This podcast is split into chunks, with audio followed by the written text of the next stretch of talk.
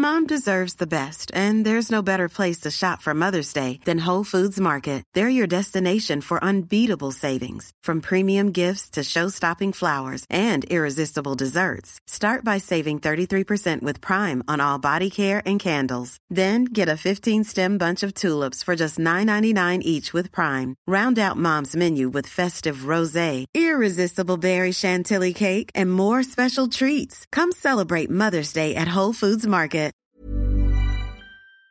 Werbung von Avia Life, einem führenden Schweizer Unternehmen in der Longevity-Forschung. Avea bietet mit Nahrungsergänzungsmitteln effektive Lösungen für gesundes Altern und Verjüngung, damit sich Menschen so lange wie möglich gestärkt, lebendig und jugendlich fühlen.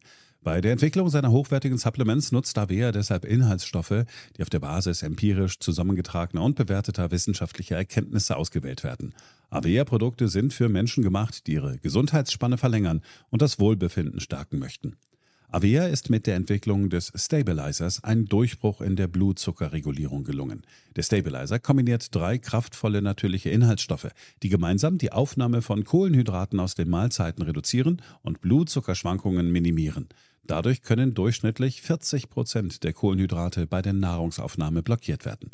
Hohe Blutzuckerwerte und Zuckerabstürze werden so vermieden. Der Stabilizer fördert eine reduzierte Fettspeicherung und unterstützt das Gewichtsmanagement. Er ist also ein guter Wegbegleiter für ein gesünderes Leben. Gerade bei festen kohlenhydratreichen Mahlzeiten wie Geschäftsessen, Geburtstagen oder anderen Feierlichkeiten, bei denen die Ernährung nicht immer optimal ist und zu viel Zucker konsumiert wird, ist der Stabilizer perfekt geeignet.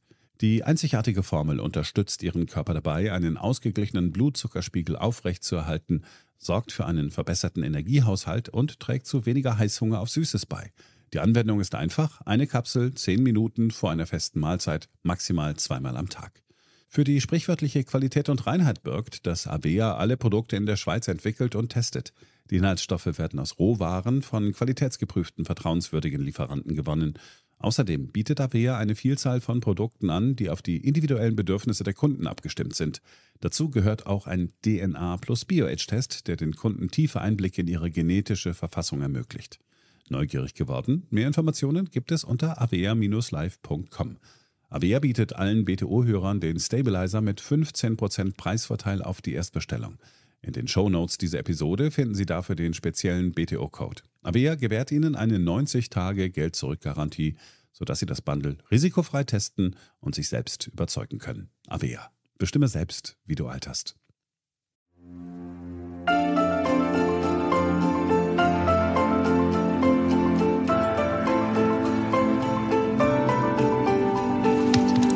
BTO Beyond the Obvious 2.0, der Ökonomie-Podcast mit Dr. Daniel Stelter.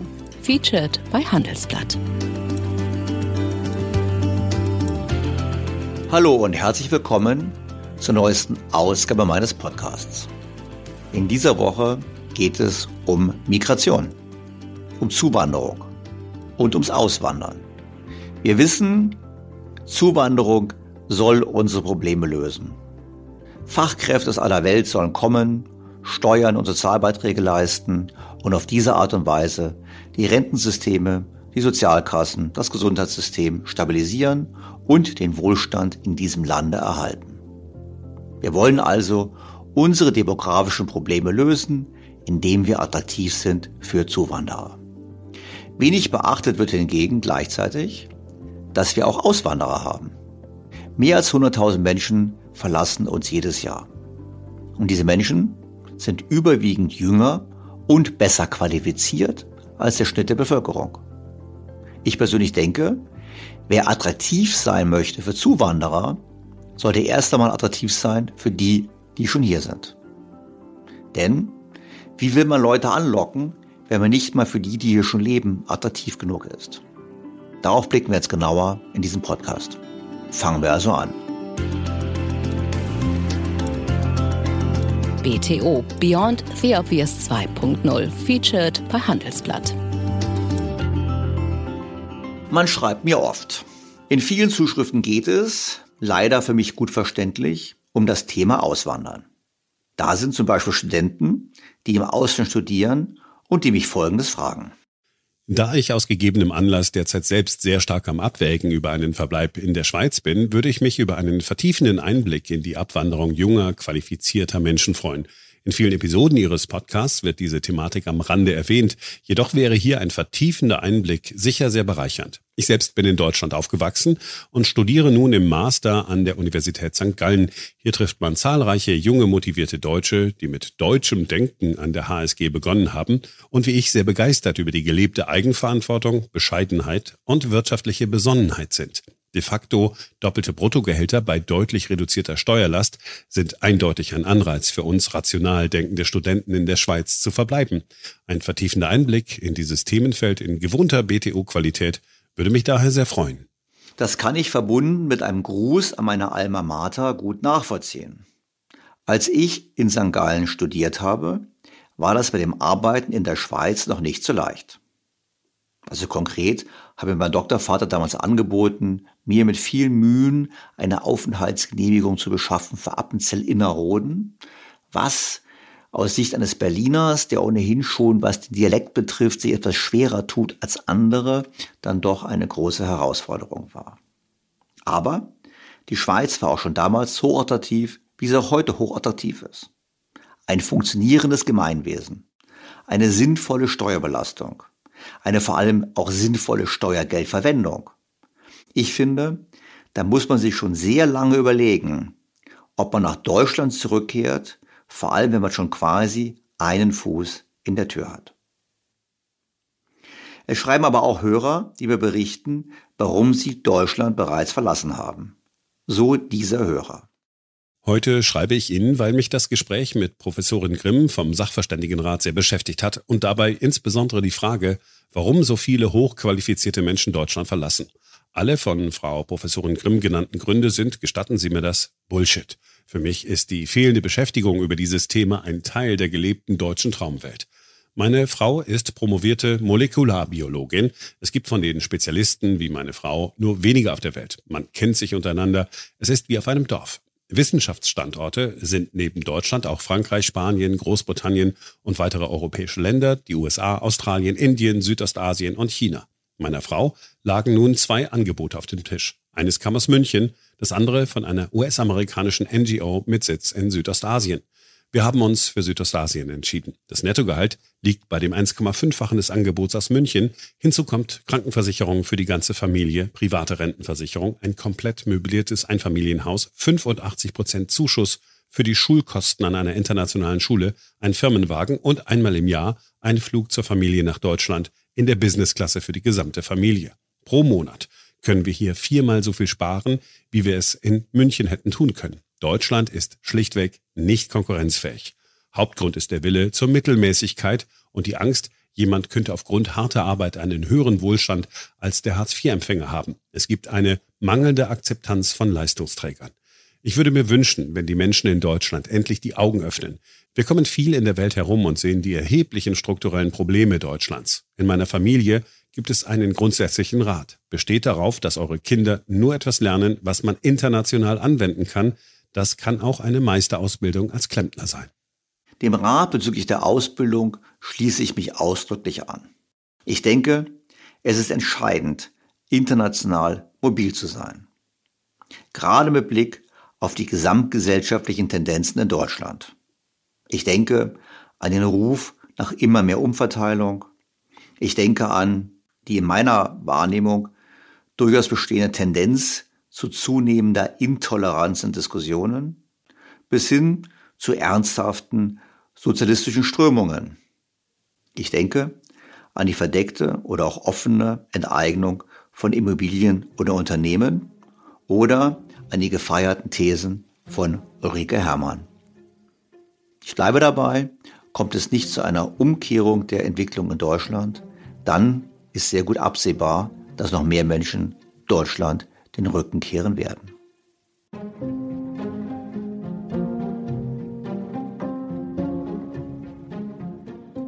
Der Hörer, der geschrieben hat, ist nicht alleine mit seiner Sicht der Dinge, wie die Daten zeigen. So berichtete die Welt im Frühjahr 2020 über die neuesten Zahlen. Laut dem aktuellen Migrationsbericht der Bundesregierung haben im vergangenen Jahr rund 58.000 mehr deutsche Staatsbürger das Land dauerhaft verlassen, als zugezogen sind. Dieser sogenannte Wanderungssaldo ergibt sich, wenn man die dauerhaften Vorzüge, das sind 270.294 von den Zuzügen 212.669 abzieht. Schon seit 2005 zeigen die Daten des Statistischen Bundesamtes, auf das sich die Bundesregierung in ihrem Migrationsbericht bezieht, einen negativen Saldo. Es wandern also demnach jährlich mehr Bundesbürger ab, als ins Land ziehen. Aktuell leben immerhin 5% der Deutschen im Ausland. Im Vergleich mit anderen OECD-Staaten liegt Deutschland damit hinter Polen und Großbritannien auf dem dritten Platz. Beliebte Länder sind übrigens die Schweiz mit immerhin 200.000 deutschen Zuwanderern in den letzten zehn Jahren, die Vereinigten Staaten mit 127.000, Österreich mit 108.000 und Großbritannien mit 82.000. Nun könnte man meinen, dass es ja eine normale Entwicklung ist. Kommen doch auch im Gegenzug Menschen aus anderen Regionen nach Deutschland und der Wanderungssaldo ist gesamthaft positiv. Das schreibt auch die Welt. Dem Wanderungsverlust von 336.000 Deutschen in den vergangenen vier Jahren und den mehr als 3,6 Millionen gestorbenen Staatsbürgern standen nur 2,4 Millionen Geburten von Müttern mit deutscher Staatsbürgerschaft gegenüber. Deutschland verliert also jährlich einige hunderttausend Bürger durch Sterbeüberschuss und Abwanderung. Dies wird allerdings durch eine starke Zuwanderung mehr als ausgeglichen. Laut dem Migrationsbericht lag der Wanderungsüberschuss von Nichtdeutschen 2019 bei 385.000, 1,3 Millionen zu und 960.000 Abwanderungen. Im Jahr zuvor lag der Überschuss noch deutlich höher, nämlich bei 460.000. Da würden dann die Politiker sagen, passt doch, wir werden multikultureller, wir werden bunter, alles gut. Das Problem ist nur, dass wir uns bildungsmäßig eher verschlechtern. Und unser Bildungssystem offensichtlich nicht in der Lage ist, dies zu korrigieren. Die Welt schreibt dazu Folgendes. Zur Zusammensetzung der Zuwanderergruppen macht der Migrationsbericht Aussagen. Demnach entfiel 2019 etwa ein Drittel des Wanderungssaldos auf Bürger anderer EU-Staaten, 113.000. Ein weiteres Drittel auf die humanitäre Zuwanderung, 126.000. Und das übrige Drittel auf Nicht-EU-Bürger, die mit Arbeits-, Familiennachzugs- oder anderen Visa zuwanderten. Die Nationalitäten mit dem größten Wanderungssaldo waren 2019 Rumänien mit 40.000, Syrien mit 24.000, die Türkei mit 21.000, Indien und Bulgarien mit je 20.000. Jetzt wissen wir aus PISA-Studien, dass das Leistungsniveau in diesen Ländern deutlich unter dem hiesigen liegt. Die indischen Zuwanderer dürften die Ausnahme sein, weil es hier traditionell viele Fachkräfte aus dem IT-Bereich gibt. Gesamthaft muss man aber nicht groß rechnen, um zu sehen, dass wir hier eine Abnahme der Qualifikation erleben, die sich eine alternde Industriegesellschaft wie die unsrige keinesfalls leisten kann. Wie erheblich die Folgen sind, zeigte bereits 2018 eine Studie der OECD, über die die FAZ im Oktober 2018 unter dem Titel Warum arme Kinder arm bleiben berichtete. Und die Erkenntnisse sind durchaus bedenklich. Denn die Schüler, die im Bildungssystem Schwierigkeiten haben, lassen sich relativ klar definieren. Es sind meistens die Kinder von eingewanderten Eltern. Und zwar nicht die Kinder von eingewanderten Hochschulabsolventen, denn diese sind in der Schule sogar besser als die Kinder von deutschen Hochschulabsolventen. Problematisch ist die andere Gruppe. Wenn die eingewanderten Eltern eine schlechte Schulbildung haben, dann schaffen nur sieben Prozent der Kinder einen Bachelor- oder Masterabschluss. Fast die Hälfte der Kinder erreicht nicht einmal einen Schulabschluss. Der Anteil der Kinder, die keinen Schulabschluss bekommen, ist damit viermal so hoch wie unter Kindern, deren Eltern beide in Deutschland geboren worden sind. Klartext. Die Zuwanderung nach Deutschland erfolgt überwiegend durch Menschen mit geringer Qualifikation. Und unser Schulsystem schafft es nicht, die Defizite bei den Kindern dieser Einwanderer zu beheben. Und wie sieht es umgekehrt bei jenen aus, die das Land verlassen? Die Welt schreibt dazu Folgendes. Bezüglich des Qualifikationsniveaus der vorziehenden Deutschen stellte das Bundesinstitut für Bevölkerungsforschung im vergangenen Jahr Studienergebnisse vor. Demzufolge hatten etwa drei Viertel der befragten Abwanderer einen Hochschulabschluss. In der Bevölkerung sind das nur gut ein Viertel. So finden sich unter den Auswanderern überproportional viele mit einem Master- oder Doktortitel, während Menschen mit einem gymnasialen oder niedrigeren Schulabschluss unterrepräsentiert sind. Außerdem waren sie überwiegend jung. Im Schnitt sind sie 37 Jahre alt und damit rund 10 Jahre jünger als die Gesamtbevölkerung. Das ist ein Brain Drain der Extraklasse und es ist eine Schande, dass dies nicht zu einem Top-Thema der Politik wird. Man kann nur zum Schluss kommen, dass wir die Grundlagen unseres Wohlstands enormer Geschwindigkeit ruinieren. Heribert Dieter, Gastprofessor für internationale politische Ökonomie an der Zeppelin-Universität Friedrichshafen nahm sich des Themas in einem Gastbeitrag für die Neue Zürcher Zeitung an. Titel Wenn Hochqualifizierte gehen und wenig Gebildete kommen. Deutschlands doppeltes Migrationsproblem. Dort ist zu lesen, Deutschland ist wie einst im 19. Jahrhundert wieder ein Auswanderungsland, ohne dass dieses Phänomen in der deutschen Öffentlichkeit diskutiert werden würde. Es sind aber keine deutschen Erntehelfer, sondern Hochqualifizierte, die heute fortgehen, um im Ausland zu arbeiten. Deutsche Ärzte in der Schweiz und Norwegen, aber auch deutsche Ingenieure in Australien gehören zu diesen leisen Auswanderern. Da es sich nicht um Geringqualifizierte handelt, hat schon eine kleine Zahl von Immigranten nennenswerte Effekte.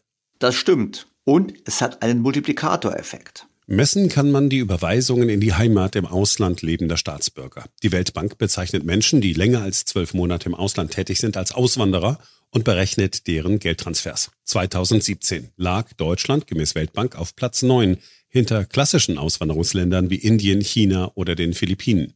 Immerhin 16,6 Milliarden Dollar wurden von im Ausland tätigen Deutschen in die Heimat überwiesen.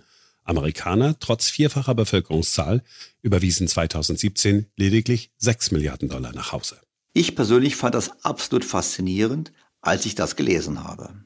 Deutschland unterscheidet sich damit deutlich von klassischen Einwanderungsländern wie Australien, Kanada oder den USA. Diese weisen kein nennenswertes Volumen von Überweisungen in die Heimat eigener Staatsbürger auf. Dies liegt daran, dass die eigenen Staatsbürger offenbar eine geringe Neigung verspüren, temporär oder dauerhaft das Land zu verlassen und im Ausland eine besser vergütete Beschäftigung zu suchen. Angestammte Einwanderungsländer sind in der Lage, wirtschaftliche Anreizstrukturen für hochqualifizierte Zuwanderer und Einheimische zu schaffen womit wir bei der Zuschrift des Hörers aus Südostasien wären. Ich erinnere daran, dass Frau Professorin Grimm aus dem Sachverständigenrat bei dem Thema, ich hatte sie konkret gefragt, was man denn tun sollte, um Menschen im Lande zu halten, nur mit Punkten kam, die für Zuwanderer wichtig sind, wie die Sprache beispielsweise, aber nicht mit dem Punkt der Steuernabgabenlast. Sie haben im Gutachten ja, was mich sehr gefreut hat, auch angesprochen, es müssten Maßnahmen ergriffen werden, um die Abwanderung von Fachkräften zu verlangsamen. Das wird ja sonst nicht angesprochen. Ich muss zugeben, ich habe es dann weitergelesen und ich habe keinen einzigen Punkt gefunden, wo Sie eine Idee vorgebracht haben, was da zu tun wäre. Ja, ich glaube, man kann aber schon ein paar äh, Punkte nennen.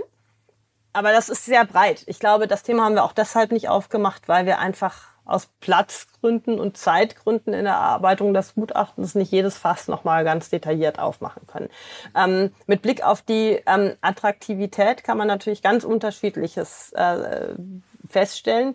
Eine Frage ist schon mal ähm, im Bildungssystem verortet. Wenn ich als Familie nach Deutschland komme, oder auch wenn ich als deutsche Familie hier bleiben will und äh, beide berufstätig sind, ähm, wie gut ist eigentlich das Bildungssystem darauf eingestellt? Und unser Bildungssystem ist eigentlich in der Hinsicht katastrophal. Man findet keine Betreuungsmöglichkeiten, wo das Kind wirklich gut aufgehoben ist und die mit einem Vollzeitjob überhaupt vereinbar wären. Das ist einfach schwierig. Äh, das ist in einigen großen Städten vielleicht möglich, aber in der Regel ist das eine große Herausforderung, vor allen Dingen dann noch, wenn ich ein bisschen flexibel bezüglich der Arbeitszeiten sein muss. Äh, dann ist natürlich ähm, im deutschen Bildungssystem ist so, dass die Familie unglaublich stark sich engagieren muss entlang des Bildungswegs des eigenen Kindes. Es ist ja nicht so, dass das in der Schule so ist, dass dann bei den Hausaufgaben automatisch geholfen wird, dass ähm, auch Freizeitangebote mit organisiert werden. Das muss die Familie alles selber machen. Wenn ich als äh, hochqualifizierter Zuwanderer nach Deutschland komme, und vielleicht auch erstmal die Sprache gar nicht spreche, weil man im Betrieb eh Englisch spricht und auch keiner von mir erwartet, dass ich sofort perfekt Deutsch kann und mich sofort perfekt hier in ähm, die Gegebenheiten einarbeite, dann ist das gar nicht so einfach. Und daran äh, scheitern auch viele, auch Akademiker, äh, die dann denken, so, puh, da muss ich mich aber um viel kümmern. Ähm, da wird von mir als Familie viel abverlangt. Und das ist natürlich ein Faktor der Attraktivität, äh, den wir eigentlich stärken müssen, aber das ist eine harte Nuss. Eine andere Geschichte, äh, an die man anknüpfen könnte, wäre zum Beispiel auch Digitalisierung der Behörden. Wie einfach mache ich es Leuten eigentlich, sich in dem System äh, zu orientieren? Also wenn wir an der Universität englischsprachige Leute aus aller Welt einstellen und nach Deutschland holen, dann sind wir eigentlich ganz schön beschäftigt, alle möglichen Behördengänge mit denen zu machen. Äh, das geht von der Anmeldung über die Eröffnung eines Bankkontos bis hin äh, zur Vermittlung einer Wohnung weil man es auch nicht so einfach hat, bei uns überhaupt äh, eine Bleibe zu finden. Und das sind natürlich alles Komplikationen, die die Leute auch abschrecken. Also ich glaube, da gibt es ganz viel zu tun, sowohl beim Service des Staates, auch bei der Willkommenskultur, die wir an den Tag legen, aber eben auch mit Blick auf die Familie. Ähm, wie äh, gut integriert unser System eigentlich äh, die Familien und die Kinder äh, von Zuwanderern, die wirklich aus Erwerbsgründen kommen und auch andere Optionen haben. Ja gut, es geht, es ging ja auch um Leute, die abwandern. Es wandern ja auch Deutsche ab. Und ich muss ja, zugeben, ja, äh, Sie haben jetzt viel gesagt, aber Sie haben natürlich die Steuernabgabenquote nicht angesprochen. Und ich meine, die Steuernabgabenquote in Deutschland ist unter Frau Merkel um drei Prozentpunkte vom BIP gestiegen, laut OECD.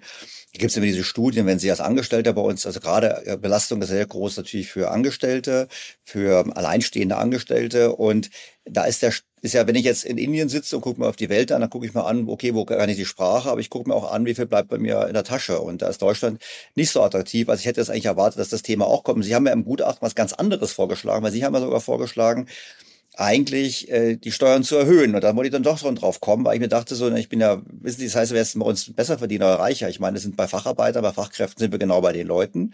Also wir wollen einerseits, haben Sie gesagt, wir wollen die Fach, Fachkräfte halten und zum anderen wollen sie, haben sie vorgeschlagen, die Steuern zu erhöhen, was Herrn Truger sicherlich gefreut hat. Ich glaube, Herr Truger möchte immer die Steuern erhöhen. Das kann ich mir nicht verkneifen, den Kommentar. Ähm, das habe ich schon gewundert. Und da muss ich sagen, nach dem Motto, okay, für die Topverdiener ist dieser Solidaritätszuschlag nicht weggefallen. Äh, das zahlen ja auch Unternehmen, es zahlt ja nicht nur der Einzelne. Und der Staat hat doch eigentlich was die Staatsfinanzen betrifft, überhaupt kein Problem. Ich meine, die anderen im Euroland sind viel höher verschuldet.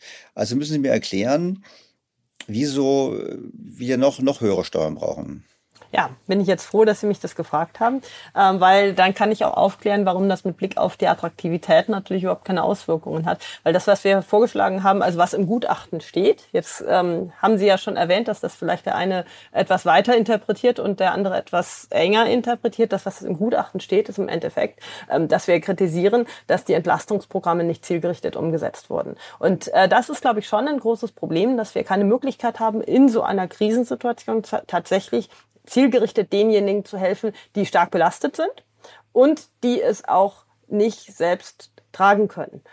Stark belastet zu sein, das ist in dieser Krise sehr kompliziert, weil zum Beispiel je nachdem, mit welchem Energieträger ich heize, bin ich sehr, sehr unterschiedlich stark belastet. Jemand, der Gas mit Gas heizt, der hat eine Belastung von 3.500 bis 4.000 Euro mehr pro Jahr als äh, die restlichen Haushalte. Das ist für einen Haushalt, der nicht viel hat, ähm, eigentlich nicht tragbar. Ah ja, die äh, darüber hinausgehende Belastung durch Inflation ähm, auch äh, sehr umfangreich ist. Das ist natürlich problematisch. Jetzt, wenn wir die Leute entlasten wollen, dann kommen wir eigentlich nicht drum rum, auch denjenigen, die eine Villa besetzen und ihren Pool heizen wollen, äh, eine gewisse Entlastung zum Beispiel für ihren Gasverbrauch zukommen zu lassen. Dann äh, wurden solche Sachen wie Tankrabatt äh, umgesetzt, wo einfach äh, Quatsch, der war total was einfach Quatsch ist, ne? Ja. Und äh, wo ich auch denke, naja, da sind eben auch Menschen wie ich eben äh, entlastet worden, obwohl wir es wirklich gar nicht brauchen. Und viele ärmere Menschen nicht, die haben nämlich gar kein Auto und profitieren davon überhaupt nicht. Und äh, vor dem Hintergrund ähm, finde ich auch, dass man sich durchaus mal so eine Spitze nicht verkneifen sollte, zu sagen, es gibt Möglichkeiten, das auszubalancieren und das wäre eine zeitlich befristete Besteuerung von äh, Gutverdienenden oder Steuerebenen rausschieben der, äh, äh, des Ausgleichs der kalten Progression. Man muss das ja nicht komplett ausgleichen, man kann es ja so machen, dass man da äh, ein Stück weit von der Entlastung, die eigentlich unberechtigterweise oder ungewollt dort angekommen ist, wieder einsammelt. Darüber hinaus würde ich jetzt eigentlich nicht denken, dass man in Deutschland die Steuern erhöhen sollte. Da können wir uns aber durchaus in der Interpretation unterscheiden. Ich hatte ja schon gesagt, jeder darf ja über das Gutachten hinaus. Äh, wir einigen uns auf, auf den Text ähm, und jeder sagt darüber hinaus, was er ähm, glaubt, äh, richtig, was richtig ist. Und äh, es ist natürlich so, dass das Gutachten ja vorab geleakt ist und die Vorberichterstattung hat sich sehr, sehr stark auf diesen Punkt äh, fokussiert, der eigentlich eine Ziffer im Gutachten ist. Ich hatte sogar scherzhaft zu ihr gesagt, ob es deshalb vorschlägt, die Steuernabgabenlast zu erhöhen, um auf diese Art und Weise attraktiver zu werden, hat sie natürlich gesagt, dass es nicht so gedacht war. Doch kommen wir zurück zu Professor Dieter in der NZZ. Deutschland hingegen verbindet die Auswanderung hochqualifizierter mit der Einwanderung geringqualifizierter. Die auf Kosten der deutschen Steuerzahler ausgebildeten Mediziner und Ingenieure maximieren ihren persönlichen Nutzen, was nachvollziehbar und legitim ist. Vergleicht man etwa die Arbeits- und Einkommensverhältnisse von Ärzten im deutschen Gesundheitswesen mit denen in Australien oder der Schweiz, zeigt sich, dass die Einkommen in Deutschland deutlich geringer und die Arbeitsbedingungen häufig schlechter sind. Und zwar deutlich. Ein Assistenzarzt an einem deutschen Krankenhaus verdiente 2018 brutto rund 81.000 Euro und damit gerade einmal 4.300 Euro mehr als ein Lastwagenfahrer, der in den USA für Walmart arbeitet. Nach Steuern und Sozialabgaben hat der Trucker ein höheres Nettoeinkommen als der deutsche Mediziner. Man muss nicht studiert haben, um zu erkennen, dass wir ein schlechtes Geschäft machen.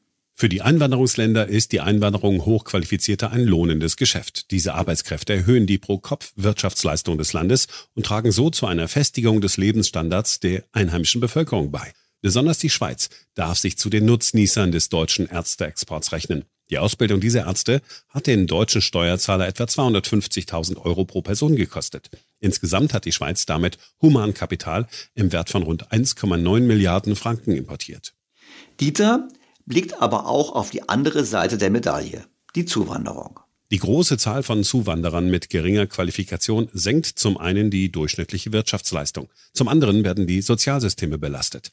Im August 2018 bezogen 6,6 Prozent der Gesamtbevölkerung, aber 63,7 Prozent der Flüchtlinge die Grundversorgung Hartz IV.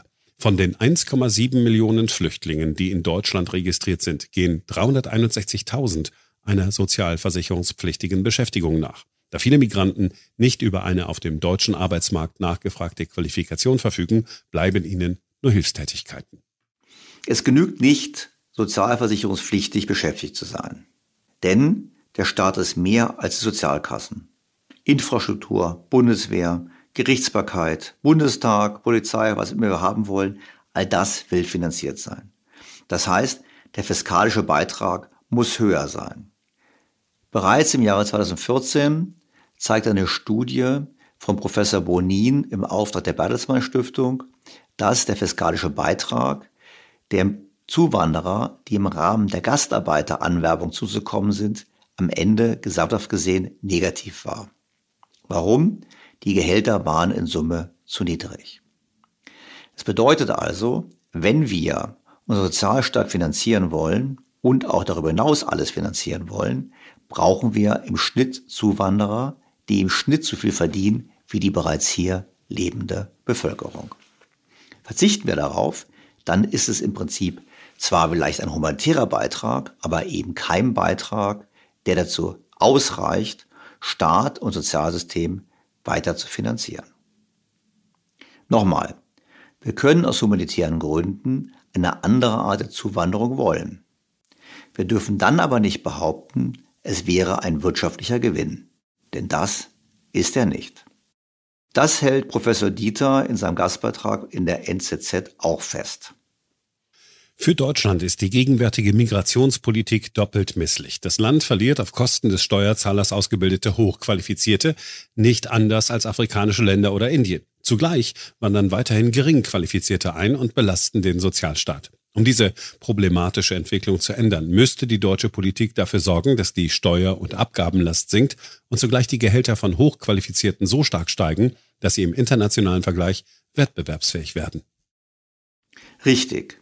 Ich denke aber, es ist mehr als unwahrscheinlich, dass etwas passiert. Professor Dieter schließt auch entsprechend in seinem Kommentar. Es fehlt an Einsicht, welche Folgen es für Deutschland hat, dass es seine eigenen Talente nicht mehr im Land halten kann. Das sind klare Worte. Und ich dachte mir, es lohnt sich, mit Professor Dieter über seine Thesen zu sprechen. Bevor wir dazu kommen, noch dieser Hinweis. Nach wie vor gibt es das exklusive Angebot für alle BTO Beyond the Obvious 2.0 Featured bei Handelsblatt Hörer. Testen Sie Handelsblatt Premium für vier Wochen für nur ein Euro und bleiben Sie so zur aktuellen Wirtschafts- und Finanzlage informiert. Mehr erfahren Sie unter handelsblatt.com-mehr Perspektiven und wie immer in den Shownotes zu dieser Ausgabe. Doch nun zu Professor Dieter, den ich in Indien erreicht habe. Professor Herbert Dieter arbeitet als Wissenschaftler bei der Stiftung Wissenschaft und Politik in Berlin und untersucht internationale Wirtschaftsbeziehungen und Migrationspolitik. Sehr geehrter Herr Professor Dieter, ich freue mich ausgesprochen, Sie in meinem Podcast begrüßen zu dürfen. Ja, schönen guten Abend, Herr Dr. Stelter. Herr Dieter sitzt gerade in Indien. Kurze Frage. Sind Sie nach Indien ausgewandert? Was verschlägt Sie dahin? Ich bin in Indien, um ein Buch zu schreiben über die indische Außen- und Außenwirtschaftspolitik. Ähm, Indien ist ja im Fokus äh, der internationalen Aufmerksamkeit, Öffentlichkeit. Jede Woche kommt ein Minister aus einem OECD-Land nach Neu-Delhi und äh, das ist schon sehr bemerkenswert. Frau Baerbock war neulich da, die ähm, amerikanische Finanzministerin Yellen war neulich da. Im vergangenen Jahr kamen sehr viele von Boris Johnson, als er noch im Amt war, über Ursula von der Leyen. Und das ist nicht, ähm, das, da gibt es einen Grund für. Indien ist jetzt äh, einer der wichtigsten Akteure in den internationalen Beziehungen geworden, ist aber kein leichter Partner und genau darüber möchte ich was schreiben. Und es ist natürlich auch sehr spannend, in diesem, in diesem umtriebigen Land zu sein mit, äh, mit 1,4 Milliarden Menschen. Äh, das zu beobachten ist nicht schlecht. Ja, vor allem auch ein Land, mit sehr viel, will ich sagen muss, gut ausgebildeten und hochmotivierten Menschen. Zumindest war das meine Erfahrung immer, wenn ich in Indien unterwegs war. Absolut. Also in Indien haben sie große Softwareunternehmen, hier in Bangalore direkt Infosys mit 270.000 Mitarbeitern weltweit. Das ist ausgesprochen bemerkenswert. Indische Auswanderer sind natürlich auch in der ganzen Welt ähm, zu finden. Sie sind allerdings auch in den Chefetagen amerikanischer Softwareunternehmen zu finden. Also insofern ist das auch sehr spannend zu sehen, wie positioniert sich dieses Land in der Globalisierung, wie werden sie das in den kommenden Jahren, was die Handelspolitik angeht, angeht, äh, anpacken? Werden sie protektionistisch bleiben, was sie lange waren, oder werden sie sich öffnen? Also sehr spannend. Ich habe noch kein, das Buch ist noch nicht fertig, aber ich habe eine ganze Reihe von sehr schönen Gesprächen hier schon geführt und äh, ich glaube, das ist, wird ein spannendes Thema bleiben. Was macht Indien in den kommenden Jahren? Also wenn das Buch fertig ist, dann sprechen wir wieder mal. Aber jetzt kommen wir mal auf ein anderes Buch, was Sie geschrieben haben. Sie haben ja schon geschrieben über China. Und da, wir haben ja gerade vorher gesprochen, bevor wir angefangen haben aufzunehmen, haben Sie gesagt, naja, China, das war's. Das China, das ist es nicht mehr. Das ist natürlich jetzt verblüffend. Ist China es nicht mehr? Vielleicht begründen Sie mal den Punkt oder vielleicht habe ich es auch falsch wiedergegeben. Äh, und dann wäre die Frage natürlich, ja, woran liegt das? Liegt das jetzt daran, dass es jetzt diesen Konflikt gibt mit den USA oder warum kommen Sie zu einer kritischeren Sicht aus China? Ich komme zu einer kritischen Sicht auf äh, China, weil ich glaube, dass die Planwirtschaft äh, äh, dem Land nicht gut getan hat. China hat zwei gravierende Probleme im Moment. Das eine ist, es gehen ihnen die Leute aus. China wird, ist von einem demografischen Wandel betroffen, der ausgesprochen schwierig werden wird. Und im vergangenen Jahr haben die Vereinten Nationen Projektionen vorgestellt für die Bevölkerungsentwicklung Chinas. Am Ende dieses Jahrhunderts soll die Bevölkerung, und das sind jetzt Prognosen der Vereinten Nationen, um über 600 Millionen Menschen gesunken sein, also von 1400 Millionen auf unter 800 Millionen. Äh, wenn die Geburtenrate so bliebe, wie sie heute ist, dann würde sich die Bevölkerung Chinas halbieren auf 640 Millionen. Und das ist für ein Land ausgesprochen schwierig zu, zu managen. Also das geht um die Altersversorgung, aber es bleiben auch die Arbeitskräfte weg. Da gibt es natürlich Leute, die sagen, ach, das kann man mit Robotern ersetzen. Das stimmt prinzipiell. Die Frage ist dann nur, warum sollen diese Roboter in China stehen? Die können dann auch in Wolfsburg stehen. Also das ist das eine, die eine Dimension, warum ich äh, in Bezug auf China ausgesprochen skeptisch bin. Äh, die zweite Dimension ist die Immobilienkrise. In China wurde über Jahre hinweg viel zu viel gebaut. Also etwa ein Drittel der Wirtschaftsleistung, der jährlichen Wirtschaftsleistung ging auf den Bausektor zurück. Man hat völlig am Bedarf vorbeigebaut. Es stehen heute 70 Millionen Wohnungen leer. 90 Prozent der chinesischen Haushalte besitzen Immobilien. Diese sind sehr teuer. Jetzt, wenn es nicht mehr so viele Chinesinnen und Chinesen in der Zukunft geben wird, dann ist das ein äh, Problem, ein riesiges Problem, weil die Preise müssten dann eigentlich sinken. Der chinesische Staat möchte das nicht zulassen, aber irgendwann wird die Schwerkraft auch in China wirken. Und äh, das sind zwei wichtige Gründe, warum ich denke, China ist in schwierigem Fahrwasser und das hat äh, zum einen mit der Demografie und wie gesagt zum zweiten mit der Immobilienkrise zu tun. Und die Kommunistische Partei äh, ist derzeit nicht zu beneiden. Ja gut, Sie haben natürlich auch sehr viel auf Schulden gesetzt. Ich, beim Podcast habe ich ja mal eine extra Folge gemacht da zum Thema Immobilien und da habe ich auch in China und habe auch diese Verschuldung angesprochen, weil China hat ja eigentlich in den letzten Jahren den Wirtschaftsboom vor allem über eine extrem stark steigende Verschuldung realisiert, also wie der Westen eigentlich, also eigentlich fast nach westlichem Vorbild. Trotzdem könnte man ja auch ein bisschen anders argumentieren. Man könnte sagen, ja, ich höre alles, was Sie sagen, aber China hat ein sehr gutes Bildungssystem. China hat ähm, sehr viele Jugendliche mit sehr guten Leistungen in Mathematik. Die bilden sehr viele Leute aus in den Ingenieurwissenschaften. Also kann es nicht doch sein, dass China den Wegfall an Menge durch eine Steigerung der Produktivität und durch die bessere Qualifikation der Mitarbeiter oder Menschen einfach kompensieren kann?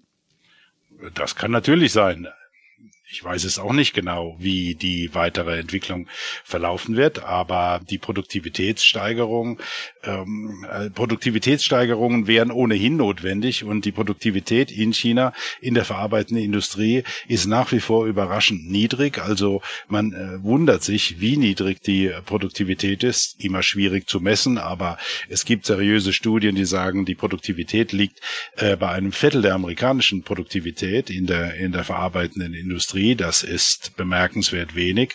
Insofern also bleibe ich skeptisch. Ich weiß, es sind schon viele Prognosen gemacht worden, die da nicht eintraten. Also China kann natürlich irgendeine Lösung finden. Sie könnten zum Beispiel Menschen nach äh, China einwandern lassen.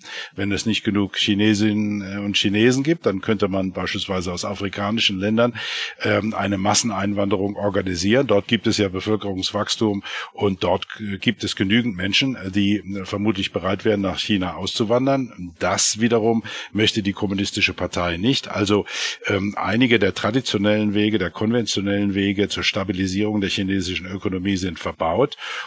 Ich glaube, dass die chinesische äh, Politik jetzt an Grenzen stößt. Natürlich gibt es immer wieder auch auch äh, positive äh, Aspekte. Es gibt äh, es gibt technologische Entwicklungen in China, die ganz bemerkenswert sind. Aber ähm, ob das genügt, sei mal dahingestellt. Ich will noch auf eines hinweisen, was mir auch Sorge macht. China ist ein großer Konsument von Halbleitern. Also China gab im vergangenen Jahr etwa 400 Milliarden US-Dollar für den Import von Halbleitern aus.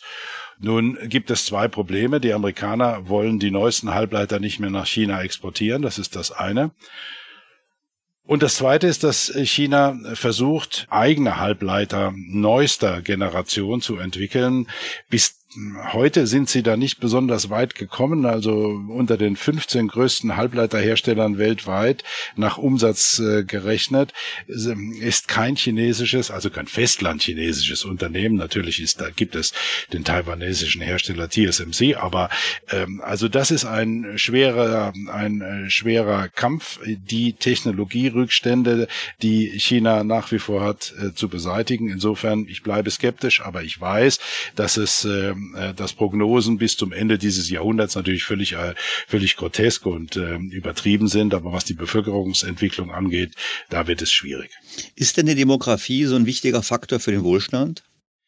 Nun, sie ist äh, ein wichtiger Faktor für den Wohlstand, wenn es darum geht, dass eine, dass es große Veränderungen gibt, sowohl im Aufstieg als auch im Abstieg äh, ist die Demografie problematisch. Ist die Bevölkerung stabil? Wächst sie weder noch schrumpft sie?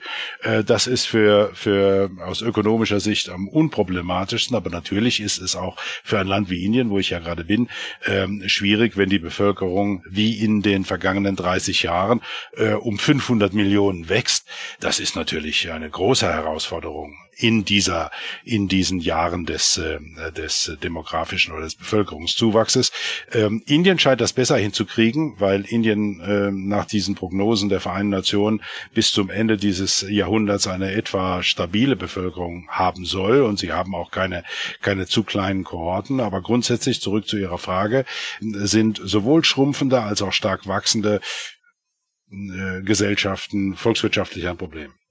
So, jetzt sind wir beide ja Deutsche und das war auch der ursprüngliche Grund der Verabredung. Jetzt reden wir mal über Deutschland. Ich meine, oder über Europa. Ich meine, Deutschland und Europa steht ja auch vor einem demografischen Niedergang. Also erst einmal nicht stabil, sondern es schrumpft. Schrumpfen ist schlecht. Sie haben es gerade eben am Beispiel Chinas schön erläutert. Sie hätten wahrscheinlich über Japan genauso sprechen können, aber jetzt reden wir mal über Deutschland. Ich meine, Deutschland die Babyboomer, also denen ich jetzt ganz klar gehöre, ich bin Massenjahrgang 64, wir gehen in die nächsten Rente. Das heißt, es gibt jetzt schon die ganze Diskussion zum Thema Facharbeitermangel, Fachkräftemangel. Ich habe mal ausgerechnet, eigentlich könnte man das in diesem Jahrzehnt noch auffangen durch längere Lebensarbeitszeit, längere Jahresarbeitszeit, also weniger Urlaub, mehr Wochenstunden, auch ein bisschen Mobilisierung von Arbeitskräftepotenzialen die heute nicht mobilisiert sind, Stichwort Erwerbsbeteiligung. Wie sehen Sie denn die, äh, die, die Herausforderungen demografischerseits für Deutschland? Die Herausforderungen sind natürlich gewaltig, äh, aber zunächst einmal wächst Deutschland weiter. Also wir haben noch nie so viele Menschen in Deutschland gehabt wie heute. Das ist äh, auf viele Gründe zurückzuführen. Und natürlich gibt es eine ganze Reihe von Hebeln, die man ansetzen könnte. Beispielsweise die Verlängerung der Wochenarbeitszeit, die Verlängerung der Lebensarbeitszeit. Ähm, Sie haben es schon angesprochen, man könnte auch mehr Menschen, noch weitere Menschen ins Erwerbs Berufsleben bringen. Also das ist im Vergleich zu dem, was China bevorsteht, bei uns noch handhabbarer. Aber es ist natürlich schon eine Herausforderung und wir haben ja die alten Debatten ähm, auch im Nachbarland Frankreich, wo man, wo man ja eine Verlängerung der Lebensarbeitszeit kategorisch auszuschließen scheint, also zumindest von Seiten der Bevölkerung. Ähm, aber diese Dinge sind äh, machbar. Die Menschen werden immer älter, sie bleiben fit und äh, nicht alle, aber wer länger arbeiten möchte, sollte auch meinetwegen bis 75 arbeiten können und dann sieht die, sähe die Sache schon ganz anders aus. Wenn man in Ostasien unterwegs ist, fällt das immer wieder auf, dass alte Menschen zum Teil nicht besonders hochqualifizierte Tätigkeiten verrichten, aber sie tun etwas. Und äh, mir erscheint das das attraktivere Konzept als äh, vom Fernseher oder beim Stricknachmittag sich zu langweilen. Also die Inklusion von älteren Menschen in die Gesellschaft ähm, äh, ist eine Aufgabe, der wir uns bislang noch ungenügend gestellt haben. Und natürlich könnten wir grundsätzlich, aber da sind wir nicht besonders gut, auch durch die Zuwanderung von Menschen das äh, Problem des demografischen Wandels abmildern. Wir könnten versuchen, Hochqualifizierte nach äh, Deutschland zu holen, aber da sind wir außerordentlich schlecht. Bedauerlicherweise wird das viel zu wenig diskutiert. Ja, dann diskutieren wir es jetzt. Was läuft denn da schlecht? Ich meine, weil ich würde gerade sagen, Sie haben gesagt, die deutsche Bevölkerung war noch nie so groß. Stimmt, dank der großen Zuwanderung. Wir haben ja Zuwanderung jedes Jahr von mehreren hunderttausend Menschen, ähm, die einfach dann plötzlich auch da sind. Gut, wir haben jetzt die ukrainischen Flüchtlinge, aber es kam letztes Jahr auch ja sehr viele äh, Flüchtlinge oder Zuwanderer wieder oder Migranten aus anderen Gebieten, äh, Nordafrika, ähm, Irak, Afghanistan und so weiter. Wie sehen Sie denn die Zuwanderung nach Deutschland? Ja, also ich habe mir im Vorfeld unseres Gesprächs mir den neuesten äh, Migrationsbericht der Bundesregierung angeschaut und äh, wenn ich lese, dass von 1,3 Millionen Zuwanderern äh, lediglich 40.000, also drei Prozent Arbeitsmigranten sind, dann ist das, äh, dann ist das zunächst mal überraschend. Ähm, man muss vorsichtig sein, weil Zuwanderer aus der Europäischen Union werden da nicht erfasst. Also sind natürlich mehr als 40.000, aber aus dem außereuropäischen Raum sind es lediglich 40 40.000. Und von den 1,3 Millionen kamen ja die überwiegenden Leute aus, außerhalb Europas, nehme ich mal an. Ja, ja, klar, das äh, mhm. schon. Ähm, und äh, wenn man äh, sich klassische Auswanderungsländer, ich bin äh, früher häufiger in Australien gewesen, man konnte jetzt ja leider eine Zeit lang da nicht hinfahren, dann äh, ist da ein großer Unterschied. Ähm, die ähm, klassischen Auswanderungs- oder Einwanderungsländer wie Australien äh, schauen sehr darauf, dass sie nur eine überschaubare Menge an Zuwanderern in die Sozial Sozialsysteme bekommen und sie schauen sehr darauf, dass sie hochqualifizierte äh, Zuwanderer bekommen die berühmten Ingenieure, Ärzte, Informatiker und es gelingt denen auch ganz gut. Es gelingt äh, auch deshalb ganz gut, weil es äh, kein Recht auf Einwanderung nach Australien gibt, sondern äh, die Grenzen werden relativ hermetisch kontrolliert. Ähm, was ja auch der Tennisspieler Djokovic erfahren musste, als er im vergangenen Jahr bei den Australian Open spielen wollte. Also es wird genau kontrolliert, die Zuwanderung ist, äh, ist reglementiert und äh, nicht nur das, sondern Zuwanderer bekommen in den ersten zwei Jahren des Aufenthaltes in Australien, selbst wenn sie ähm, über große Qualifikation, über äh, hohe, ein hohes Qualifikationsniveau verfügen, keinerlei Sozialleistung. Das heißt, die müssen sich im australischen Arbeitsmarkt bewähren und das klappt ganz gut. Also äh, wir haben da einen anderen Ansatz in Deutschland. Die Zuwanderung in die Sozialsysteme ist äh, verbreitet und äh, es hat jetzt nochmal einen Schub bekommen durch die Zuwanderung von äh, Kriegsflüchtlingen aus der Ukraine. Aber ein nachhaltiges Konzept scheint mir das bei der Einwanderung nicht zu sein. Und dazu kommt etwas, und äh, darüber wollten wir auch sprechen, dass wir keine Hochqualifizierten ins Land locken können, weil, und das wird viele Menschen in Deutschland überraschen, ähm, weil unser Lohn- und Gehaltsniveau schlicht und ergreifend netto gerechnet zu niedrig ist. Wir können nicht konkurrieren. Schauen Sie auf ähm, hochqualifizierte und es gibt inzwischen einen Arbeitsmarkt, einen weltweiten Arbeitsmarkt für hochqualifizierte. Schauen Sie sich deren Gehaltszettel an, wenn die zu Microsoft äh, in die USA gehen oder als Mediziner nach Melbourne. Äh, da äh, sind die Nettoeinkommen sehr viel höher als bei uns.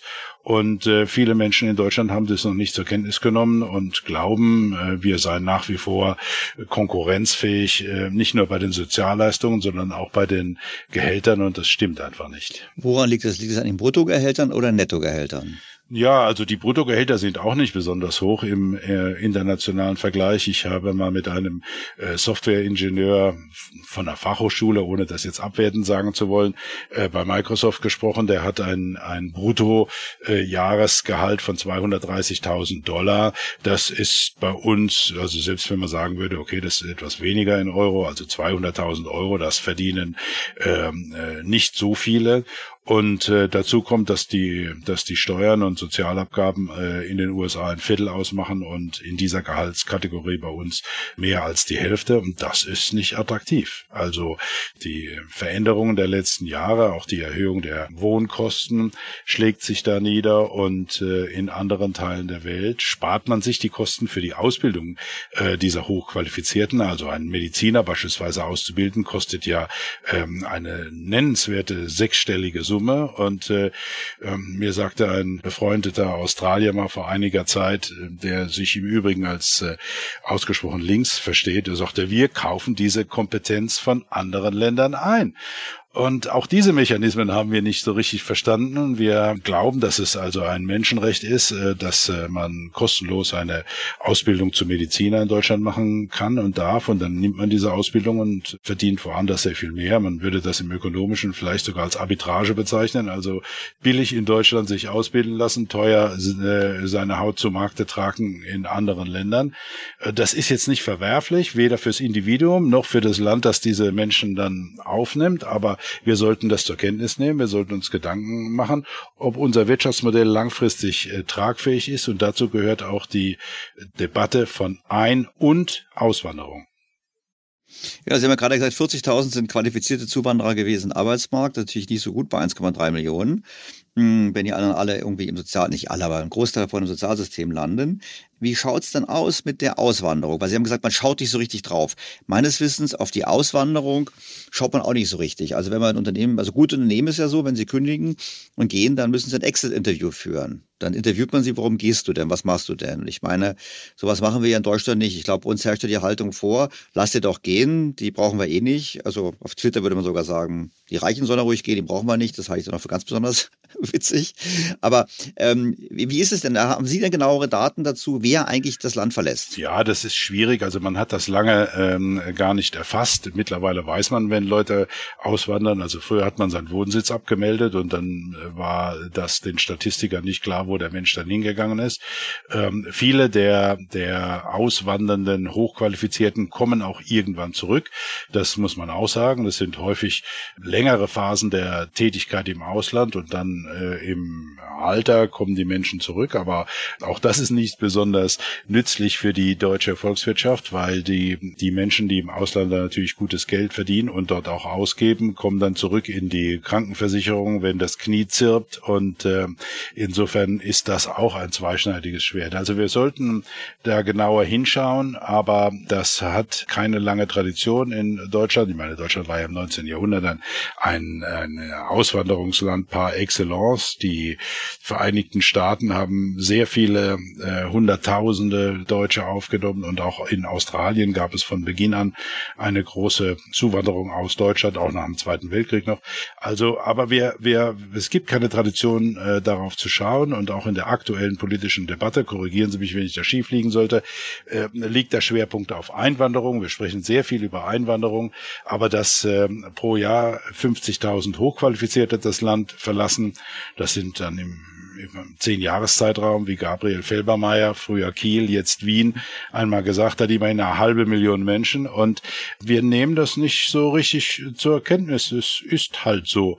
Und vielleicht geht es nicht anders, vielleicht kann man das nicht äh, stärker diskutieren, ich meine aber schon. Es ist kein Thema bei der Diskussion der politischen, das stimmt, aber es müsste ja ein Thema werden. Wir müssten im Prinzip ja an vielen Hebeln arbeiten. Wir müssten zum einen besser verstehen, warum Leute, Leute gehen. Wir müssten gleichzeitig überlegen, es ist eben nicht so attraktiv, nach Deutschland zu kommen, weil jetzt sitzen sie in Indien. Ich meine, wenn ich jetzt ein qualifizierter Inder, Inder bin, dann habe ich zum einen mein eigenes Land, was sich gut entwickelt, was natürlich längst noch nicht auf dem Wohlstandsniveau ist wie die USA oder andere Länder, weshalb es immer noch attraktiv ist, wegzugehen.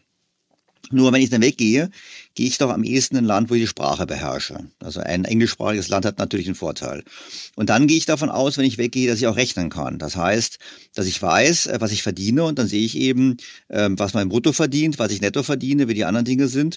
Und dann ist Deutschland eben nicht so groß oben auf der Liste. Das heißt aber auch eigentlich, dass es für unsere Politiker enorm schwer ist, daran was zu ändern. Ich meine, was würden Sie denn raten, was wir machen sollten, um attraktiver zu werden für die, die da sind und für die, die kommen sollen?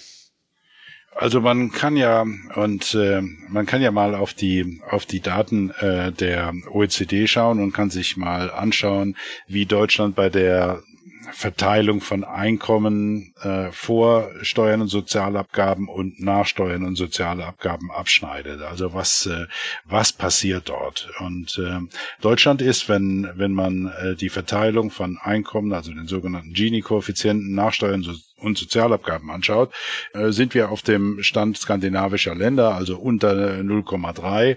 Vor Steuern und Sozialabgaben sind wir fast bei den USA, 0,5 äh, noch ein paar zerquetschte. Das ist schon bemerkenswert und wird hierzulande nicht so richtig zur Kenntnis genommen. Also die Tageszeitungen, die Medien sind voll von den Klagen, dass Menschen jetzt ihre Heizkosten nicht bezahlen können, dass sie dies nicht bezahlen können, dass sie jenes nicht bezahlen können. Aber man findet doch relativ selten eine Diskussion Diskussion darüber, dass die, dass die Steuern und Sozialabgaben für die Mittelschicht einfach zu hoch sind.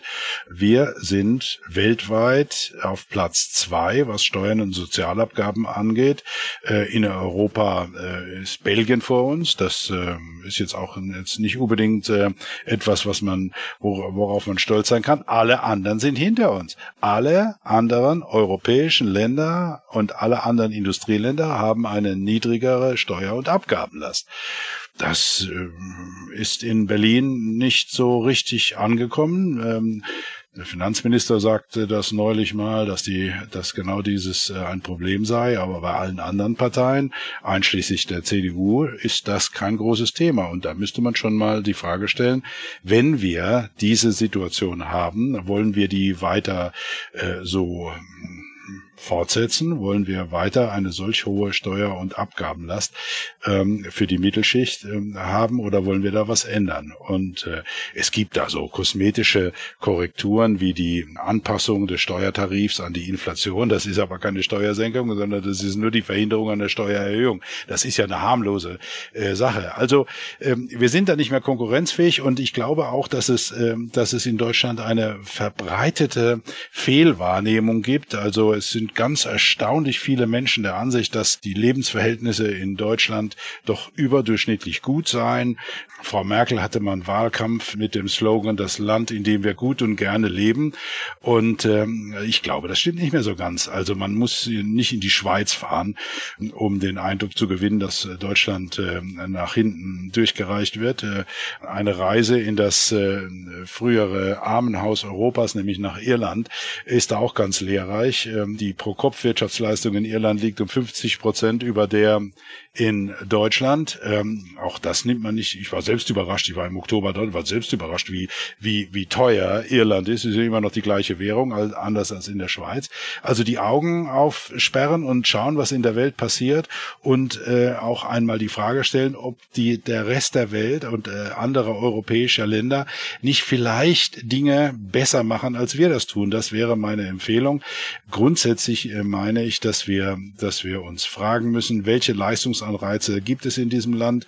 Das geht auch über das Materielle ein Stück weit hinaus, wenn ich das, äh, wenn ich das richtig beobachte. Sie korrigieren mich, wenn ich da falsch liegen sollte. Aber nach meiner Wahrnehmung werden Leistungsträger in Deutschland nicht mehr besonders geschätzt. Das, äh, äh, wer viel tut, muss sich mehr oder weniger dafür rechtfertigen, dass er so viel tut. Und das geht bis in Kreise von Oberärzten, Chefärzten in Krankenhäusern, die in den Vorruhe Ruhestand gehen wollen, weil sie sich nicht mehr wertgeschätzt fühlen. Ich glaube, auch das ist ein Problem. Also wir sprechen sehr viel über die Belastung der Pflege in Krankenhäusern. Wir sprechen aber nicht darüber, ähm, dass Assistenzärzte äh, Schichten schieben, die einem Lkw-Fahrer schlicht und ergreifend nicht äh, äh, gesetzlich nicht erlaubt wären. Und da gab es auch schon Verbesserungen in den letzten Jahren, aber es ist halt immer noch so, dass es diese 24-Stunden-Schichten gibt. Und mit diesen 24-Stunden-Schichten sind jetzt keine so nennenswerten Gehälter verbunden und es ist auch nicht so viel Wertschätzung verbunden. Vielleicht übertreibe ich da. Ich, äh, äh Sie schauen so ein bisschen skeptisch gerade in die Kamera. Äh, ich gucke immer skeptisch, das hat ja, gar nichts zu sagen. Ich ja. bin mit Ihnen einer Meinung, ich habe überlegt gehabt, ich bin mit Ihnen voll 100% einer Meinung. Wir kennen natürlich alle die Beispiele aus dem Bekanntenkreis. Ich kenne auch ähm, Leute, die in Deutschland Medizin studiert haben und jetzt in der Schweiz arbeiten. Ich kenne auch Leute, die ähm, in den USA arbeiten. Ich bekomme ganz viel Zuschriften von Hörern, die sagen, ähm, ich bin in der Forschung tätig, äh, mein Forschungsgebiet wird in Deutschland nicht mehr gefördert, Gentechnik. Ich forsche woanders. Wir haben die Schlagzeilen jetzt gerade gehabt, jetzt wo wir sprechen. Ich weiß nicht, wahrscheinlich wird der Podcast kommt ja erst ein paar Wochen später, wo BioNTech eben bekannt gegeben hat, die Forschung für Pharma ähm, vor allem jetzt in, Gro in Großbritannien durchzuführen äh, und nicht in Deutschland. Also das sind so Themen, die, die, die finden eigentlich in der Öffentlichkeit nicht statt. Und darum mache ich im Podcast mit Ihnen ja auch das Gespräch, weil Sie haben einige Beiträge dazu geschrieben und Sie haben ja eigentlich Dinge gesagt, wo man schon aufpassen muss, dass man sie überhaupt sagt in der Öffentlichkeit. Ich meine, wenn Sie im Prinzip sagen, da bei der NZZ war der Artikel so Richtung nach dem Motto, naja, wir machen die falsche Migrationspolitik, wir bekommen eigentlich eher Zuwanderer in den Sozialstaat, die Zahlen hat man gerade, während die Qualifizierten gehen. Und das ist natürlich genau das Falsche. Wir brauchen im Prinzip eine Qualifikationsoffensive und dazu gehört natürlich alles. Dazu gehört schnellere Prozesse aber in den Ausländerämtern. Ich meine, ich habe irgendwo jetzt gelesen, in der FAZ, glaube ich, 10.000 unbearbeitete Anträge liegen rum. Wir brauchen ähm, höhere Gehälter, wir brauchen weniger Abgaben. Wir brauchen natürlich auch ein Klima, ein gesellschaftliches Klima, was nicht immer nur davon spricht, Steuern zu erhöhen und ähm, umzuverteilen. Weil, was Sie gesagt haben mit dem Gini-Koeffizienten, ist ja das Erstaunliche. Wir sind in den, in den Vorsteuereinkommen sehr ungleich, was daran liegt, dass sehr, sehr viele Menschen eben nicht ausreichend verdienen und sehr wenige Menschen viel verdienen. Stichwort der ihr Microsoft-Entwickler, der jetzt äh, mit Fachhochschule in den USA über 200.000 Dollar verdient, der würde niemals in Deutschland 200.000 Euro verdienen.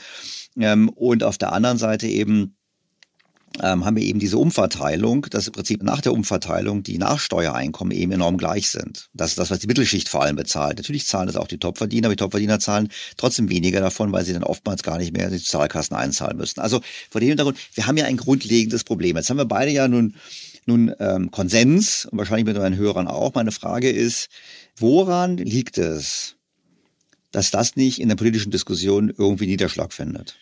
Also ich arbeite seit 20 Jahren äh, in der Politikberatung und äh, da wird man, da wird man so ein bisschen, wie soll ich sagen, demütig. Man kann auf Dinge hinweisen, aber was die Politik dann letzten Endes entscheidet, ist die Entscheidung der Politik. Ich bin auch als, als äh, Beratender nicht legitimiert, der Politik jetzt irgendwelche Vorschriften zu machen. Ich kann auf Dinge aufmerksam machen, ich kann auf Debatten anstoßen, aber letzten Endes gewählt sind natürlich die Volksvertreter und nicht ich. Und ähm, äh, ich versuche, und Sie versuchen das auch, äh, eine gesellschaftliche Debatte ähm, auf den Weg zu bringen, in Gang zu halten zu wichtigen Themen. Mehr kann man äh, nicht machen und ich weiß äh, tatsächlich auch nicht genau, woran es liegt, dass in diesen in diesem Bereich der Migration äh, so viele Emotionen immer äh, mitspielen. Also ich habe fünf Jahre meines Lebens in Australien verbracht und dort wird wird Migrationspolitik äh, nicht ausnahmslos, aber doch im Regelfall sehr emotionslos diskutiert. Man schaut, was brauchen wir, was nutzt uns, was kostet uns was und äh, daran wird dann die Migrationspolitik der folgenden Jahre ausgerichtet und äh, dergleichen haben wir nicht. Wir haben keine, keine nüchterne Abwägung dessen, was wir an Aus- und äh, Einwanderungspolitik haben. Vieles läuft immer über äh, Moral, über, über Emotionen und äh, im Übrigen auch in vielen anderen Politikfeldern äh, läuft in Deutschland sehr viel über Romantik, über Emotionen. Hat im Übrigen schon, schon Heine im 1848 in, äh, in einem Gedicht zu Papier gebracht. Also äh, in Deutschland, das hier ja ein Land der Dichter und Denker äh, vorzug, vorgibt zu sein, kommt das Denken ähm, an vielen Stellen ein bisschen kurz und es wird mehr gedichtet, romantisiert und weniger, weniger abgewogen, was sind Vor- und Nachteile oder um es mit der politischen Ökonomie zu sagen, wem nutzt das, äh, wer profitiert, wer zahlt die Zeche. Das kommt äh, na, für meinen Geschmack zu selten vor und daran kann man arbeiten, aber äh, da es das schon seit Heines Zeiten gibt, äh, habe ich nicht die Illusion, äh, fundamental etwas in Deutschland verändern zu können. Herr Professor Dieter, das muss ich fast bei dem Punkt aufhören, oder? Weil das war so ein äh, Schlusswort, so ein trauriges Schlusswort. Ich würde trotzdem mal eine Frage nachstellen können. Meine Hörer kritisieren mich dafür immer, dass ich quasi den Höhepunkt da verpasse und dann noch etwas frage. Weil ich habe eine Frage habe ich dann doch noch, weil Sie haben gesagt, ja, die, die emotionale Diskussion, die wird das so getrieben in Deutschland von den Medien. Die Politik, Politik argumentiert emotional, alle Parteien, vielleicht einige Parteien mehr als andere. Die Medien argumentieren sehr emotional. Ich denke jetzt gerade, wenn die Migrationspolitik in der Tat, wir müssen helfen, wir sind ein reiches Land, etc., etc. Die Australier, die haben noch diese berühmte Insel, wo sie die Migranten quasi parken, die sie nicht haben wollen. Und sowas ist ja in Deutschland und in Europa völlig undenkbar. Ich meine, es gab gerade den Vorstoß in der EU, außerhalb der EU solche Auffangzentren zu gestalten. Die Dänen haben dafür sich ausgesprochen. Zunehmend mehr Länder der EU wollen das. Frau Faeser, Innenministerin, hat zuvor gesagt, nein, mit uns ist das ja noch gar nicht machbar. Wie ist denn die, die Haltung der australischen Bevölkerung zu dieser Insel? Äh, die ist auch gespalten. Das äh, wäre jetzt unzutreffend zu sagen, dass äh, 90 Prozent der Australier hinter der äh, restriktiven Migrationspolitik stehen. Es gibt auch in Australien eine nennenswerte, äh, äh, einen nennenswerten Teil der Bevölkerung, die sich eine andere, eine lockerere, eine äh, schutzsuchende, stärker begünstigende ähm, Politik wünschen würden. Aber damit gewinnen sie in Australien keine Wahlen. Also der, der frühere australische Premierminister John Howard hat, äh, ich meine, es war 2001 oder 2002, ähm, eine Wahl, die wo es schwierig für ihn stand, gewonnen, als er dann eine, eine ähm, sehr restriktive Einzelfallentscheidung getroffen hat, nämlich ein äh, norwegisches Schiff, Tampa hieß es, glaube ich, das Schutzsuchende aufgenommen hat, einfach abgewiesen hat und gesagt hat, wir nehmen die nicht. Also in Australien gewinnen sie damit Wahlen und ähm, insofern gibt es da ähm, zwar keinen allumfassenden Konsens, aber es gibt einen grundsätzlich einen, einen Konsens darüber, dass man Migrationspolitik äh, tendenziell eher nüchtern bewertet, dass man sich äh, wissenschaftlicher Expertise bedient, um die Effekte zu studieren. Das machen wir auch nicht in gleichem Maße. Es wird ja in Deutschland immer noch angenommen, dass jeder Zugewanderte, der eine Beschäftigung hat und sei es nur als der berühmte Tellerwäscher, dass der schon keine Last ist für die Allgemeinheit. Das ist natürlich eine völlige Fehleinschätzung. In einem umverteilenden Sozialstaat sind sie erst dann keine Last, wenn sie mehr als das, als der Durchschnitt an, an äh, Einkommen haben und dementsprechend äh, mehr als der Durchschnitt in die Sozialkassen einzahlen. Aber selbst ja, und vor allem auch müssen sie ja, sie müssen ja auch was beitragen zum Justiz, Polizei, Straßenbau, Bundeswehr. Also ich glaube, da gibt es diese berühmte Studie von Professor Bonin, der vorgerechnet hat, ich glaube, man muss 3.700 Euro verdienen, bevor man einen Beitrag leistet zum Staat. Er hat auch gleich gesagt, naja, viele Deutsche leisten auch keinen Nettodeckungsbeitrag und die Zuwanderer erst recht nicht. Ja, das ist ja in einem Sozialstaat auch gewünscht, dass sozusagen die mehr verdienen, auch mehr beitragen. Aber, aber äh, es gibt noch sehr viele Mythen im Bereich der Migrationspolitik und es gibt einiges zu tun, um auf den Stand Australiens zu kommen. Das machen wir. Wir werden versuchen, dass wir Stand Australiens kommen. Ich habe fest, mehr Daten, eine weniger emotionale Diskussion und letztlich eine Zuwanderungspolitik, die sich an dem orientiert, was die deutsche Wirtschaft braucht. Und wenn wir das alles gemacht haben, müssen wir dafür sorgen, dass wir auch so attraktiv sind, dass die, die da sind, bleiben. Stichwort Nettoeinkommen. Und diejenigen, die nicht hier sind, obwohl sie Deutsch nicht können, kommen. Stichwort Zuwanderungsprozesse. Und natürlich auch hier wieder das Thema, wie viel Geld bleibt in der Tasche. Und Bildung für die Kinder, also darf man auch nicht vergessen. Gute Schulen sind auch ein wichtiger Standortfaktor. Professor Dieter, vielen herzlichen Dank für Ihre Zeit. Wenn das Buch fertig ist über Indien, dann melden Sie sich, dann plaudern wir darüber. Mache ich sehr gerne und äh, Ihnen noch einen schönen Abend und vielen Dank für die Einladung.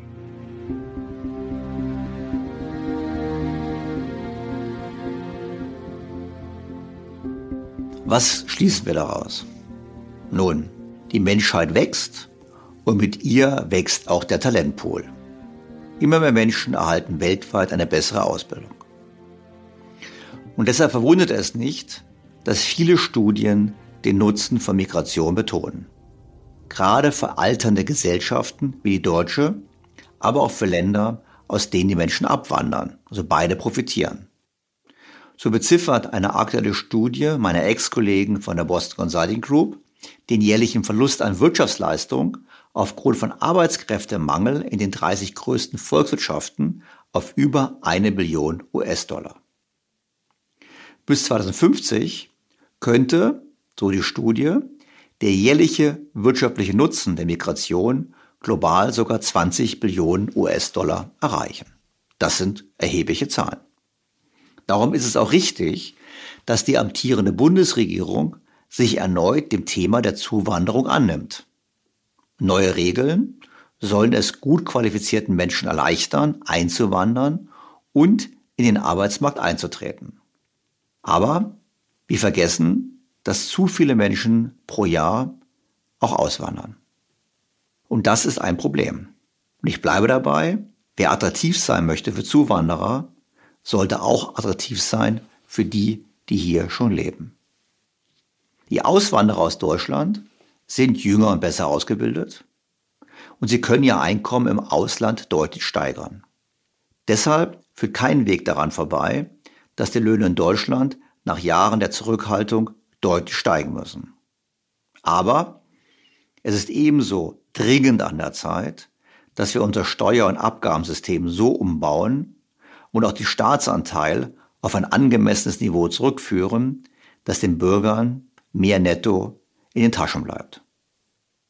Denn eines dürfen wir von qualifizierten Zu- und Abwanderern erwarten, dass sie rechnen können. Doch es liegt auch nicht nur am Einkommen. Das haben wir gehört von dem einen Hörer in seiner Zuschrift. In einigen Wissenschaftsbereichen findet Forschung in Deutschland nicht mehr statt. Der Zustand von Schulen und Infrastruktur ist bekanntlich schlecht. Und die gesellschaftliche Debatte, gerade auch mit Blick auf das Thema Klimaschutz, ist geprägt von Verzicht und Rückschritt und nicht von Aufbruch und Innovation. Gut geführte Unternehmen führen bekanntlich sogenannte Exit-Interviews mit Mitarbeitern, die kündigen, um zu lernen, warum sie gehen und um besser zu werden. Ich finde, es ist höchste Zeit, dass wir das auch als Land tun. Die wenigen Datenpunkte, die vorliegen, sind nicht ermutigend. Nicht nur sind die Auswanderer höher qualifiziert, sie sind auch noch deutlich gesünder als die, die hier bleiben und vor allem auch deutlich glücklicher. Ich persönlich verstehe jeden, der über das Auswandern nachdenkt. Ich bedauere auch durchaus, dass ich selber früher nicht den Schritt gemacht habe. Ich kenne sehr viele, die es gemacht haben und viele von denen schreiben mir regelmäßig, wenn sie Nachrichten aus der Heimat hören, wie froh sie sind, nicht mehr dabei zu sein. Es gibt natürlich auch jene, die im Alter wieder zurückkehren, eben weil es die Heimat ist. Nur machen wir uns nicht vor. Diese Menschen haben ihre produktiven Jahre im Ausland verbracht. Den Nutzen haben andere Länder gehabt, nicht wir. Deutschland muss dringend umsteuern und attraktiver werden für die Leute, die einen produktiven Beitrag zum Gemeinwesen leisten. Werden wir das machen? Ich fürchte nein. Die Debatte kreist um höhere Wegzugssteuern. Wir diskutieren Globalsteuern nach Pass, nach dem Motto, wenn man weg ist, aber noch Deutscher, muss man bezahlen. Und wir geben jedes denkbare Signal, dass man als Leistungsträger in Deutschland nicht willkommen ist. Und wir befinden uns in einem Land, welches sich mit Höchstgeschwindigkeit den eigenen Wohlstand kaputt macht. Nehmen wir als Beispiel nochmal den Abbau von Arbeitsplätzen bei der BASF. Wie gesagt, ein Beispiel für viele. Was sagte das Unternehmen in der Begründung? Die Neue Zürcher Zeitung fasste es so zusammen. Der um markige Worte selten verlegene Konzernchef Brudermüller begründete die Schritte vor den Medien mit der sinkenden Wettbewerbsfähigkeit Europas. Zur Begründung der sinkenden Wettbewerbsfähigkeit verwies Bruder Müller auf die hohen Kosten für die meisten Produktionsfaktoren, die zunehmende Überregulierung sowie die langsamen und bürokratischen Genehmigungsverfahren. Hinzu kämen nun die hohen Energiepreise. Insofern, lieber St. Galler Student, die Frage ist eigentlich nicht Schweiz oder Deutschland, denn diese Antwort ist klar. Die Frage ist, ist die Schweiz weit genug weg? Denn auch die Schweiz wird sich dem allgemeinen Trend in Europa nicht entziehen können. Und auf europäischer Ebene wie auch auf deutscher Ebene ist leider bis jetzt ein Kurswechsel nicht zu erkennen. Bleibt mir, liebe Zuhörer, Ihnen erneut fürs Zuhören zu danken. Ich bin sicher, auch diese Folge wird viel Feedback herbeiführen. Kritik, Anregungen und ich freue mich beim Wiederhören am kommenden Sonntag. Ihr Daniel Stelter. BTO Beyond the Obvious 2.0 featured bei Handelsblatt.